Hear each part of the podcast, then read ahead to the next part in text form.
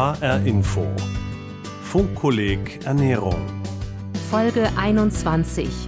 Urban Gardening und Insektenfarmen. Die neue Macht der Verbraucherinnen und Verbraucher. Von Anne Bayer. Ich verbrauche Luft, Wasser, Energie, Früchte, Fleisch, Gemüse, Zucker, Kleidung, Bücher, meine Mittel zum Leben, meine Lebensmittel. Indem ich einkaufe, treffe ich eine Entscheidung, bewusst oder unbewusst. Gerade wenn es um Essen geht, wird daraus für immer mehr Menschen eine ethische Frage. Was kaufe ich und wie viel? Erst kommt das Fressen, dann, dann kommt, die Moral. Dann kommt die Moral. Dann kommt die Moral. Wer bin ich? In der wahren Welt ein Verbraucher. Ein Wesen, das die Dinge zum eigenen Nutzen aufbraucht. Das Wort signalisiert etwas. Verbrauch. Da ist was weg. Aber ich stehe doch im Kreislauf der Natur. Darf ich als Verbraucher einfach nur immer was wegessen? Oder kann ich etwas tun für den Kreislauf? Nun, juristisch gesehen werden wir zur Verbraucherin und zum Verbraucher, weil wir bei jedem Einkauf Geld ausgeben und damit ein Rechtsgeschäft abschließen. Das ist alles. Wenn Menschen genug zu essen haben, ist Ernährung Ausdruck von Status. Kaviar und Hummer, Champagner und teure Weine. Luxus drückt sich unter anderem beim Essen aus. Genauso ist Essen ein Statement zur Weltlage. Ich esse kein Hühnchen aus Massentierhaltung. Ich weigere mich, Produkte aus einem Land zu kaufen, dessen Regierung sich politisch inkorrekt verhält. Fastfood, Billigfleisch und Verpackungsmüll. Wer das kritisiert, macht das nicht selten durch seine Kaufentscheidung deutlich. Muss nur noch kurz die Welt retten. Kann unser Konsumverhalten etwas verändern? Für die Verbraucherforschung ist Konsum ein wichtiger Indikator für Lebensstil, Lebensgefühl und die Einstellung zur Umwelt. Immer mehr Menschen sind überzeugt, dass sie mit ihren Lebensmitteln auch die Basis für Gesundheit, eine intakte Umwelt und ein faires Wirtschaftsleben legen und suchen deshalb nach Alternativen, indem sie nicht alles fraglos essen, sondern sich bewusst ernähren. Für manche heißt das auf Fleisch verzichten. Andere kaufen nur regionale und saisonale Produkte. Bringt zum Beispiel mehr Nahrung aus Insekten einen Effekt für die Umwelt? Und hilft es, wenn Konsumenten auch wieder zu Produzenten werden? Urban Gardening Projekte, Solavis, solidarische Landwirtschaften, überhaupt die neue Lust am Gärtnern und am Anbau von eigenem Obst und Gemüse. Ein Umdenken habe eingesetzt, meint die Münchner Soziologin Christa Müller. Die kleinen Projekte sind ja eine Antwort auf die großen globalen Probleme. Wenn die Probleme nicht so überwältigend groß wären, hätten die kleinen Projekte überhaupt nicht diese Strahlkraft und die Wirkungskraft. Das bedeutet nicht, dass sie sofort die Dinge verändern, sondern es bedeutet einfach, dass überall es die Gesellschaften, also nach innen und nach außen hin, im Umbruch sich befinden und dass unterschiedlichste Akteure Antworten suchen. Die Urban Gardening Bewegung ist dafür ein Beispiel. Weltweit hat sich das Großstadtgärtnern durchgesetzt. Im Frankfurter Gallusviertel, eingerahmt von Wohnblocks und Parkplätzen, liegt ein schmaler, etwa 500 Meter langer Grünstreifen. Ein heller Kiesweg führt durch das langgezogene Grundstück, rechts und links gesäumt von vielen kleinen und größeren Hochbeeten. Auf dem hellgrünen gebogenen Schild über dem Eingang steht Gallusgarten, gemeinsam Gärtnern. Da haben wir da hinten jetzt noch Mangold und Schnittlauch und Dill und ähm, Basilikum und sowas drin und ähm, verschiedene Salate. Dann haben wir hier ein Beet für Insekten und Nützlinge. Dort, das soll eigentlich ein Heilkräuterbeet werden. Da müssen wir noch ein paar Pflanzen reinsetzen. Dann haben wir dort drei Jessica Wiegand kennt hier jedes Beet und auch die Besitzerinnen dazu. Sie organisiert und vergibt die Beete an alle, die in diesem dicht besiedelten Frankfurter Stadtteil Lust haben zu gärtnern, selber zu pflanzen, zu gießen, zu ernten. Seit 2016 gibt es den Garten. Fast alle Beete sehen gut gepflegt aus. Die Nachfrage wächst. Je mehr wir hier draußen sichtbar sind, je mehr kommen Leute und fragen, und wie kann man denn mitmachen und was muss ich denn tun? Und es ist so, dass wir über 107 Beete haben und die meisten sind auch vergeben. So ist der städtische Grünstreifen zu einem Ort der Umweltbildung geworden. Hier werden Konsumenten zu Produzenten. Es hat einen ganz anderen Wert, auch gerade weil man sieht, wie es wächst und was für eine Arbeit und Mühe und Pflege und sowas auch drinsteckt. gerade jüngere Vertreter und Vertreterinnen von der urbanen Gartenbewegung, wollen urban leben, aber sie wollen dennoch nicht auf die Möglichkeiten verzichten, die das Gärtnern bietet. Und ähm, sie wollen wissen, wo das Gemüse wächst, wie Gemüse wächst, äh, welche Sorten lokal angepasst sind, was gerade reif ist und wie saisonales Gemüse zum Beispiel schmeckt. Die Soziologin Christa Müller ist Geschäftsführerin der gemeinnützigen Stiftung mit dem Namen Anstiftung. Gleichzeitig erforscht sie urbane Do-it-yourself-Räume und stellt fest, es gibt sie, die neue Macht der Verbraucher und Verbraucherinnen. Ja, überall gibt es solche Projekte und sie zeigen auch, dass die Selbstversorgung mit regionalem, saisonalem Gemüse auf jeden Fall eine größere Bedeutung gewonnen hat. Das bedeutet aber nicht, dass die Leute nicht gleichzeitig auch widersprüchlich konsumieren würden und trotzdem noch die Ananas kaufen oder Orangen, ähm, aber auch das ließe sich stärker über solidarische Landwirtschaften und faire Handelsbeziehungen organisieren. Und auch hier geht es wieder um den Vorbildcharakter. Es geht darum, dass sich gerade jüngere Generationen ethisch anders orientieren und nicht mehr damit einverstanden sind. Weg vom reinen Konsumieren hin zum Selbermachen. Das ist gar kein neues Phänomen. Schon Ende des 19. Jahrhunderts warnten Sozialreformer vor einem zügellosen Konsumismus. Damals war die erste Generalsekretärin der National Consumers League, NCL, einer amerikanischen Verbraucherorganisation, Florence Kelly. Sie setzte sich vehement gegen Kinderarbeit ein und für gesundheitliche und arbeitszeitrechtliche Standards. Anfang des 20. Jahrhunderts sagte sie: To live means to buy. To buy means to have power. Wer lebt, kauft ein. Wer einkauft, hat Macht. To have power means to have responsibility. Und Macht zu haben bedeutet Verantwortung zu haben. Ein Satz, der nichts an Aktualität eingebüßt hat und bis heute das Motto der NCL geblieben ist. Nur die Auslegung hat sich geändert. Die Macht von Verbraucherinnen und Verbrauchern ist sehr oft von individuellen Entscheidungen geprägt. Der eine kauft nur im Bioladen ein, die andere baut selber Gemüse an, wieder andere reduzieren den Fleischkonsum oder verzichten komplett auf Fertiggerichte. Erst kommt das Fressen, dann, dann kommt, die Moral. Moral. Die verbale oder tatsächliche Abwendung von tierischen Produkten ist zu einem erkennbaren Trend geworden, drückt sich allerdings nicht in einem Rückgang beim Pro-Kopf-Verbrauch an Fleisch aus.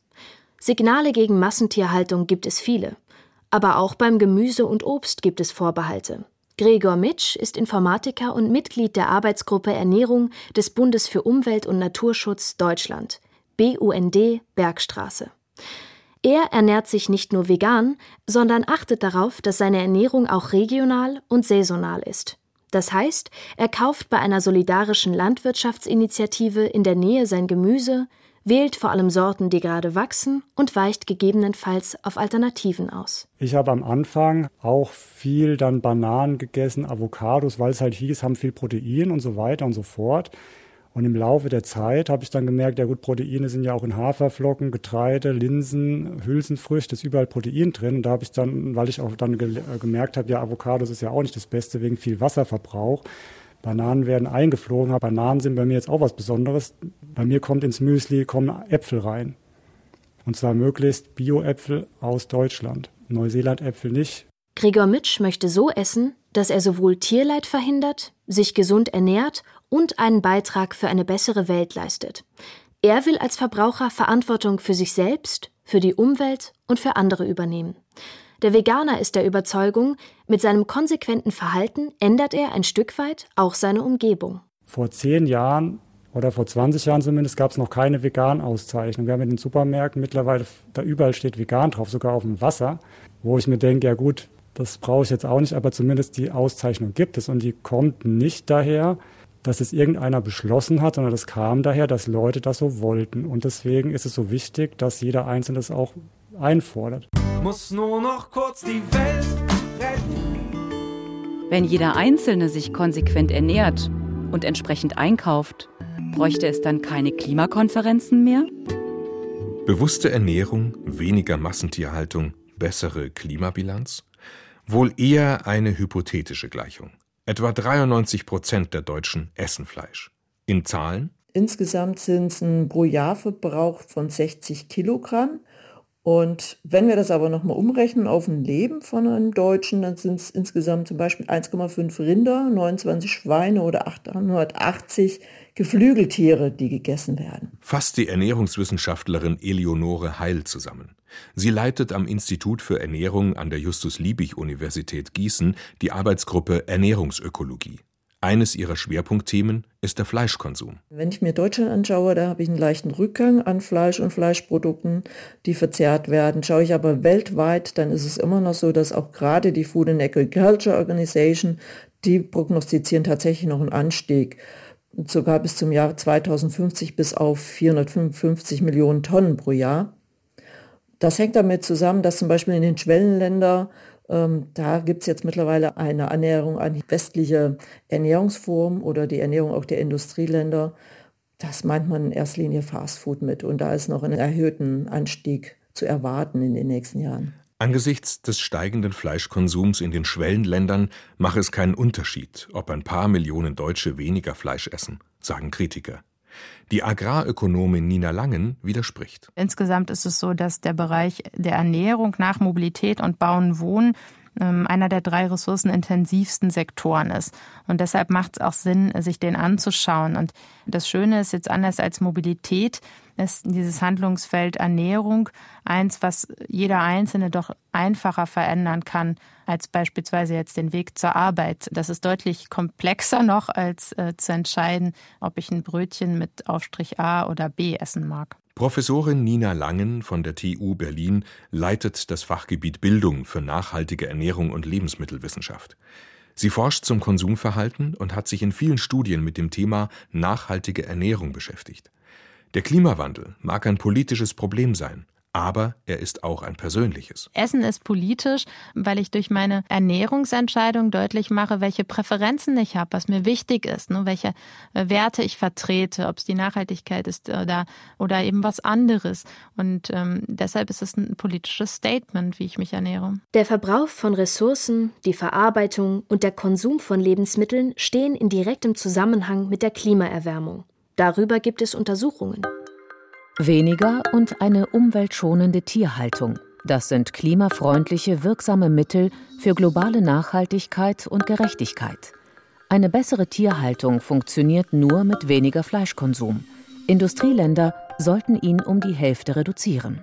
So geschrieben im Fleischatlas 2018, die der BUND, die Heinrich Böll Stiftung und die deutsche Le Monde Diplomatique herausgegeben haben.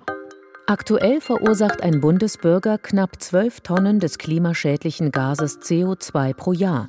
Laut Umweltbundesamt ist das viel mehr, als zum Erreichen der Klimaschutzziele ausgestoßen werden dürfte. Auf eine Tonne höchstens sollten wir insgesamt kommen. Dabei ist eine Tonne in etwa so viel, wie wir im Jahr durch unsere Ernährung allein schon verursachen. Es lohne sich im Alltag, das Konsumverhalten zu überdenken sagt die Agrarökonomin Nina Langen. Ich glaube, das ist ein guter Start, darüber nachzudenken bei den ganz alltäglichen Dingen und ähm, sich bewusst zu machen, dass genau dieses Kleine, der Wasserverbrauch, das Essen hier, welches Trinkwasser ich nehme, ob ich das mir selber aus dem Hahn hole oder nicht, ob ich das aufbereiten möchte oder nicht, ob es ein Salamibrötchen ist oder ein ähm, Vollkornbrot mit einem Aufstrich. Das ist die relevante Frage, die man sich jeden Tag selber stellen darf. Doch genau hier liegt die Herausforderung. Herausforderung. Oft fehlen uns im Alltag Informationen über Ressourcenverbrauch oder CO2-Bilanz eines einzelnen Produktes. Was soll ich kaufen? Was ist nachhaltig angebaut? Kann ich meinen CO2-Verbrauch senken, wenn ich statt dem Bio-Apfel aus Neuseeland den Apfel aus herkömmlicher Obstwirtschaft in Italien nehme? Auch die Wissenschaft kann noch längst nicht auf alle Fragen eine Antwort geben, sagt Professorin Nina Langen. Man hat sehr viel Untersuchungen beispielsweise schon zu Äpfeln gemacht, wann ein Apfel nachhaltig ist, wo er herkommen kann im Winter, im Frühjahr, was es mit der Lagerung hier zu tun hat und hat CO2-Begasung versus dann der neuseeländische Apfel, der mit dem Schiff angeliefert wird. Und da zeigen sich große Unterschiede je nach Jahreszeit, je nach Sorte, je nach Land, wo es herkommt. Und äh, das dann transparent zu machen auf Ebene des einzelnen Produktes ist äh, überhaupt nicht einfach.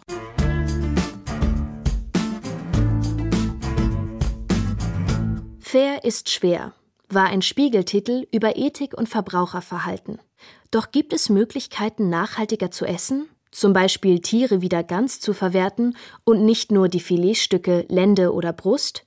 Die Füße, die Ohren und der Kopf von Schweinen können zum Beispiel zu Schweinskopfsülze gemacht werden. Beim Schwein nutzt man so immerhin bis zu 70 Prozent des Tieres. Aber beim Rind kann es nur bis zu 50 Prozent sein. Das heißt, dass 50 Prozent des Tieres nicht in den Verzehr kommt, sondern äh, entweder entsorgt wird, in Biogasanlagen kommt oder verbrannt wird, was nicht gegessen werden kann. Also beim Rind haben wir auch sehr viele Knochen, die wir nicht essen können. Sagt die Ernährungsökologin Eleonore Heil. Viele Fleischreste werden zwar zu Wurst oder Tierfutter verarbeitet, ein Teil wird sogar exportiert. Aber welchen Beitrag können Verbraucher in dieser Kette der Fleischverwertung leisten? Sabine Knapp-Bartel ist Fleischesserin und will mit ihrer Ernährung etwas für eine bessere Klimabilanz tun. Einmal im Jahr machen wir ganz und da hebe ich dann auch den, das Fett auf und verwende es dann in der nächsten Zeit anstelle von Öl, wenn ich was anbrate oder so. Das Einzige, was ich da nicht verwerten kann, sind die Innereien. Und das liegt eben auch nur daran, dass ich halt nicht weiß, wie man das zubereitet. Aber sonst würde ich es gut finden. Die gute Resteküche. Köstlich, günstig, nachhaltig. Speisekammer. Vorräte leicht gemacht. Die Einmachbibel. Obst, Gemüse und Fleisch haltbar machen. Der Kochbuchmarkt hat diese Marktlücke entdeckt und geht auf die Verbraucher ein, die verwerten statt verschwenden wollen. Ein verändertes Verbraucherverhalten schafft neue Angebote. Verbraucherinnen und Verbraucher regulieren damit durchaus den Markt. Muss nur noch kurz die Welt retten. Wie politisch ist unser Verbraucherverhalten? Im Laufe der Geschichte hat es immer wieder Boykottaufrufe gegeben, um über das Verhalten von Verbrauchern politisch Druck zu machen. Im positiven wie im negativen Sinn. Verbraucherverhalten ist ein Machtinstrument. Das zeigte sehr drastisch die NSDAP mit ihrem Aufruf Kauft nicht bei Juden. Die Nationalsozialisten haben damit in grausamer Weise ihre Politik der Judenvernichtung begonnen. Ganz anders der Boykottaufruf der evangelischen Frauen in den 1970er Jahren. Kauft keine Früchte der Apartheid. Kein Geld für Südafrikas Rassenpolitik. Über 15 Jahre lang gab es die Aufrufe, sich diesem Boykott beim Kauf von Obst oder Gemüse anzuschließen. Die wirtschaftliche Schwächung des Apartheid-Regimes in Südafrika war das Ziel. Am 15. Oktober 1990 wurde das erste Apartheidsgesetz gestrichen. Bis 1994 fielen alle. Ein paar Jahre später wertete eine der Initiatorinnen des Boykotts, Hildegard Zumach, die Aktion vor allem wegen ihrer Signalwirkung als Erfolg. Hier in einem Interview aus dem Jahr 1997. Als wir dann zu der Überzeugung kamen, etwas tun zu sollen an einer Stelle, wo es wir auch wirklich in der Hand haben, nämlich als Verbraucherinnen, da ist etwas Wichtiges passiert, was auch, ja, ich glaube, man kann sagen, Schule gemacht hat. Ich muss jetzt echt die Welt retten. Welche Macht haben Verbraucherinnen und Verbraucher heute? Es sind die Produktionsbedingungen, gegen die sich viele wenden. Es ist die Verschwendung von wertvollen Lebensmitteln, die viele kritisieren. Es ist der zum Teil unnötige Ressourcenverbrauch, weil zu viel weggeworfen wird. Konkret richtet sich die Kritik auch gegen die Macht von großen Lebensmittelkonzernen, die den Markt dominieren. Die Liste der Vorwürfe, zum Beispiel gegen den weltweit größten Lebensmittelkonzern Nestle, ist lang. Es geht um Plastikmüll und Kaffeekapseln, um Palmöl, das für die Herstellung von Schokoriegeln und vielem mehr verwendet wird und dem große Flächen Regenwald zum Opfer fallen. Vor allem aber geht es den Kritikern um die umstrittene Wasserpolitik des Konzerns. Die Kritik kommt an. Die Marktwirtschaft reagiert, weil Verbraucherverhalten eine Größe ist, die nicht unterschätzt wird. Und weil ein vorbildliches Verhalten werbewirksam ist. Viele Supermärkte werben mittlerweile mit Produkten ohne Palmöl, bieten Gemüse ohne Plastikverpackung an, haben zunehmend mehr Bioprodukte im Regal oder verzichten sogar ganz auf Produkte von umstrittenen Anbietern. Dennoch, Lebensmittelregulierung ist ein sensibles Thema.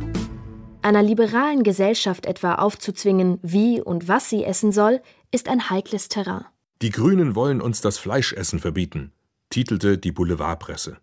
Ein Aufschrei ging durch Deutschland. Die Initiative der Grünen für einen Veggie Day, bei dem sich Kommunen, öffentliche und private Einrichtungen verpflichten, durch ihre Großküchen an einem Tag nur Essen ohne Fleisch anzubieten, die sorgte für Aufregung und kostete die Grünen 2013 wahrscheinlich etliche Wählerstimmen. Ungeachtet dessen haben Unimensen oder Schulen oft nach einer Abstimmung inzwischen den Veggie Day eingeführt. Erst kommt das Fressen, dann, dann kommt die Moral. Moral.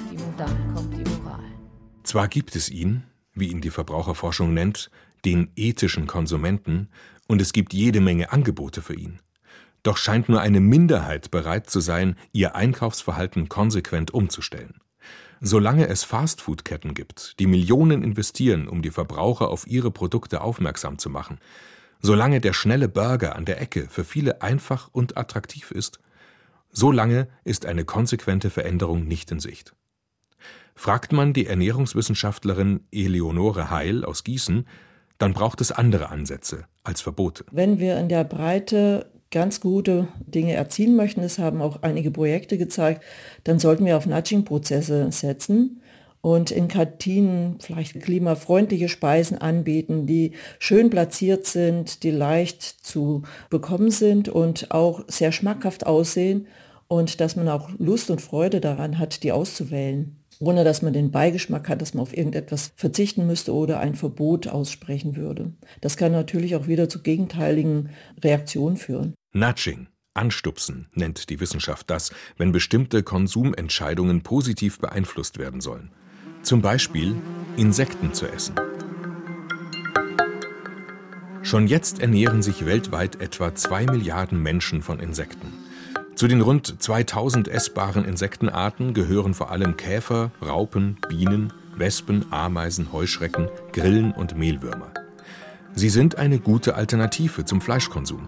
Insekten brauchen weniger Platz und Wasser als Rinder, Schweine oder Hühner und verursachen weniger Treibhausgasemissionen.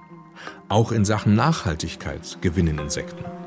Ihr essbarer Anteil ist mit 80 Prozent deutlich höher als zum Beispiel beim Rind oder Schwein. Wir haben die Maden schon mal angebraten und dann verköstigt. Das war nicht so schlecht, wie man denken würde. Es schmeckt ein bisschen wie Chips. Zwei Zentimeter ist die braune Made, die in tausendfacher Ausführung durch die Box von Florian Gloger kriecht. Er und seine Kommilitonen von der Frankfurter Goethe-Universität züchten sie und verkaufen sie in eigens konstruierten Boxen als Tierfutter. Green Grubs heißt ihr Projekt. Florian isst die Maden auch selbst. Er hat länger als ein Jahr gebraucht, bis er sich dazu überwinden konnte. Heute ist das kein Problem mehr für den Betriebswirtschaftsstudenten. Das ist eine reine Kopfsache. Vom Geschmack her ist daran gar nichts auszusetzen. Deswegen, gerade wenn man das zu Mehl verarbeitet oder ähnlichem, kriegt man das gar nicht mit. Ich muss jetzt echt die Welt retten. Insekten. Reine Kopfsache oder doch eher eine Ekelsache? Es wird wohl noch eine Weile dauern, bis bei einem Dorffest auf dem Grill tatsächlich statt einer Bratwurst ein Burger aus Buffalo-Würmern liegen wird. Doch in Hinblick auf Tierhaltung hat der Umweltgedanke schon viele Kleinzüchter überzeugt. Im Sommer 2019 waren alle Madenboxen ausverkauft. Normalerweise wird als Proteinzusatz quasi in jeder Tierfütterung Soja oder Fischmehl verwendet. Soja auf der einen Seite wird sehr viel auf ehemaligen Regenwaldflächen angebaut und es wird sehr viel CO2 während dessen Produktion freigesetzt. Fischmehl ist ein Beiprodukt der Überfischung der Weltmeere. Beides ist also extrem umweltschädigend und mit der Made bieten wir eben eine, eine Alternative, die nicht so umweltschädigend ist. Insekten als Lebensmittel sind bei uns noch relativ neu. Seit 2018 sind sie in der EU als Lebensmittel zugelassen. Erste Studien zeigen, dass hier ein Markt entstehen kann sagt die Lebensmittelforscherin Nina Langen. Denn die Nachfrage ist da. Was man jetzt sehen kann in Bezug auf die Burger Patties, die aus Insekten angeboten werden und auch die Proteinriegel, da sieht man, dass eine sportaffine ähm, Gruppe, Zielgruppe doch durchaus bereit ist, aufgrund dieser hohen Eiweißverfügbarkeit das Produkt auch zu nehmen. Es gibt sie, die neuen Wege, die Menschen einschlagen, um als Verbraucher und Verbraucherin einen Beitrag zu leisten – für die eigene Gesundheit, für die Umwelt und für andere. Und sie können sich ihrer Macht dabei durchaus bewusst sein.